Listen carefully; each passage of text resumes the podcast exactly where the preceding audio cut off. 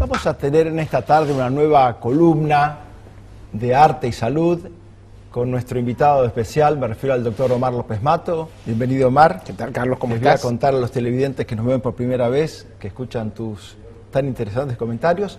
El doctor López Mato es médico, oftalmólogo, especialista en historia del arte, un investigador pertinaz en distintos temas y ha trabajado muy, muy eficazmente en esto de identificar a los grandes pintores de la historia con la salud y con las enfermedades. ¿Qué nos traes hoy, Omar? Bueno, hoy vamos a empezar con un cuadro es una gran obra, es una gran pintura, no solamente desde el punto de vista técnico, sino también desde el punto de vista de dimensiones. Es una obra de 7 metros por 4 que está en el Museo du Louvre y que eh, se llama La Balsa de la Medusa. Que fue, acá empieza una trágica historia de amor que conduce a una serie de cuadros relacionados con la locura.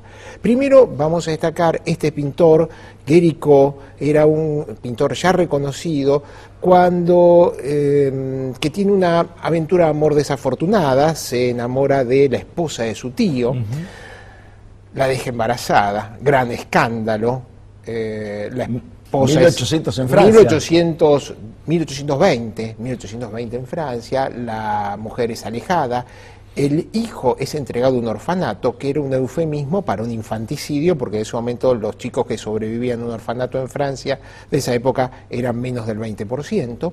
Eh, y entonces él se encierra a pintar esta situación trágica que había transcurrido poco tiempo antes en Francia.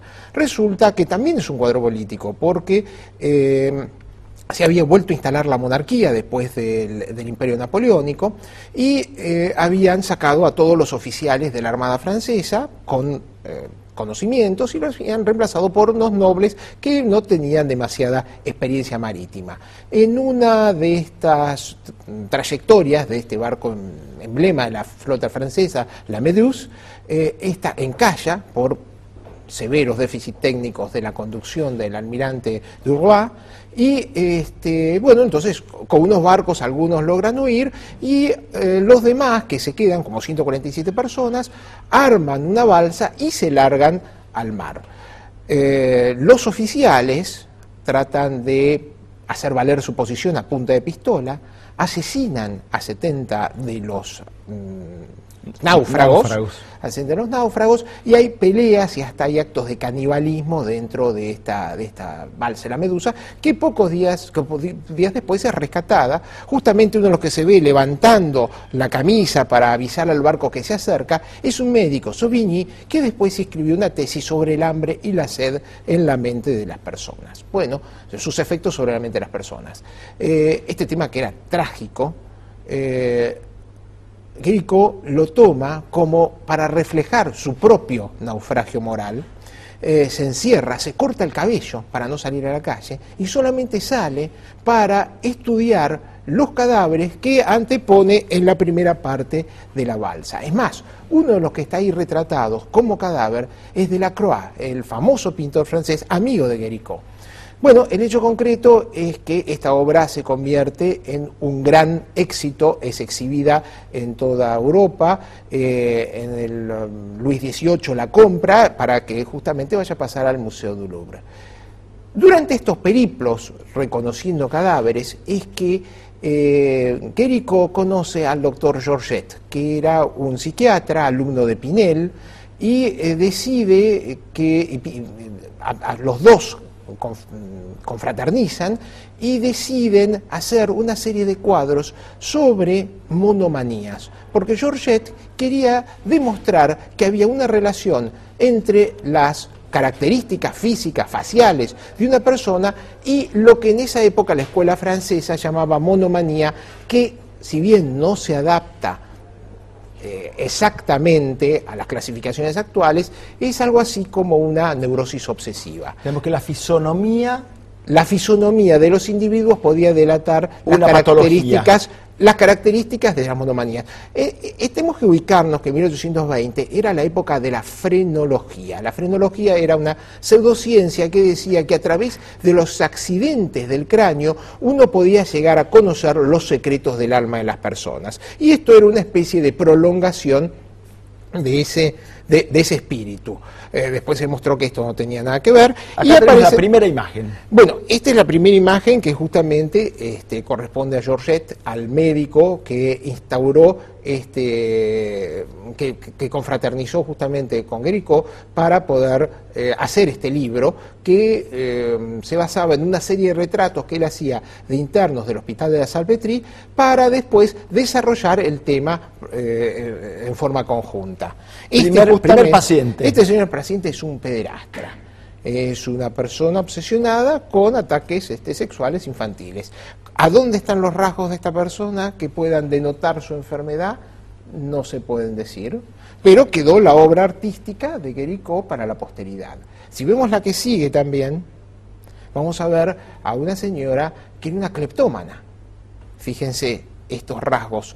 ¿En qué está la necesidad, dónde se ve la necesidad o la obsesión por eh, apropiarse de los bienes ajenos, tampoco se puede decir. Pero era el trabajo que Georgette tenía en mente y justamente se valía del arte de Guérico para reflejar exactamente, lo más precisamente posible, las características, las facies de estas personas. Y fíjese que la última que vamos a ver es una persona eh, que tenía una obsesión por el juego, una mujer que tenía una obsesión por el juego.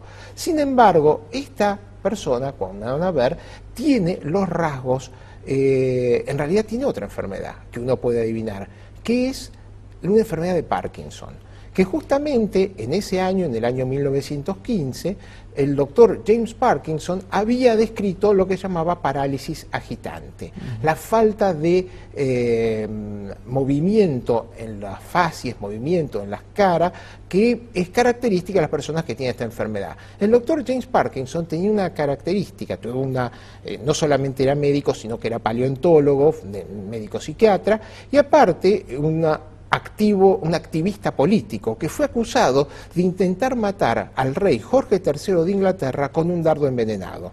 Afortunadamente no se le pudo demostrar nada, el doctor James Parkinson continuó haciendo sus actividades y describe esta enfermedad de Parkinson que de una u otra forma refleja Guericó en este cuadro. Curiosamente yo pensaba, estamos con un tema técnico en la tercera imagen, la vigencia de de estos perversos que abusan de niños, ¿no? En esta imagen del austríaco sí, sí. tan, tan feroz, o este hombre aquí en el Gran Buenos Aires también. Sí, lo que pasa es que lamentablemente no hay ningún tipo de examen físico ni de característica física que pueda denunciarlos eh, o anticipar esa, ese accionar. Eso es, este, es muy interesante, pero no hay eh, características biológicas, características eh, electroencefalográficas, tomográficas, este, que puedan denunciar eh, estos perversos que de una forma u otra tanto daño hacen a la sociedad. Digamos, ni, ni en el caso de, del abusador sexual, ni en el caso de la cleptómana, ni en el caso del jugador este compulsivo. jugador compulsivo, no, en ninguno de esos casos se puede determinar. Pero sin embargo, Georgette con un criterio, él estaba pensando que, bueno, si uno puede diagnosticar una depresión por las características de, los gestos de una persona depresiva, si puede diagnosticar una manía de acuerdo a la exaltación y a los rostro, al rostro desorbitado que puede tener un maníaco, él pensaba que debía haber algún tipo de secreto que pudiese develarse de esta forma. Y para eso se vale del arte de Guerico para poder reflejar estos monomaníacos que originalmente eh, le había encargado 10 retratos, pero solamente llegaron a 5 retratos, porque Guérico, eh, frustrado por toda esta situación que había descrito, este amor tan trágico que había vivido, eh, tenía actitudes suicidas. Solía andar a caballo a velocidades exorbitantes y en una rodada muere y finalmente es enterrado en el cementerio de Perlagés, donde un bajo relieve muestra justamente la barca de la medusa con la que empezamos este programa. Curiosamente, dicen los escritores y también los pintores que la mayoría de sus obras son autobiográficas. Sí, y acá evidentemente lo es. Acá hay un reflejo de lo que le estaba pasando y si no hay que descubrirlos. Muy gracias por esta vocación tuya de, ilustrarnos, de traernos estas notas tan interesantes, Omar. Bueno, muchísimas gracias por tu presencia. Una pequeña pausa y seguimos con Ser Inteligente.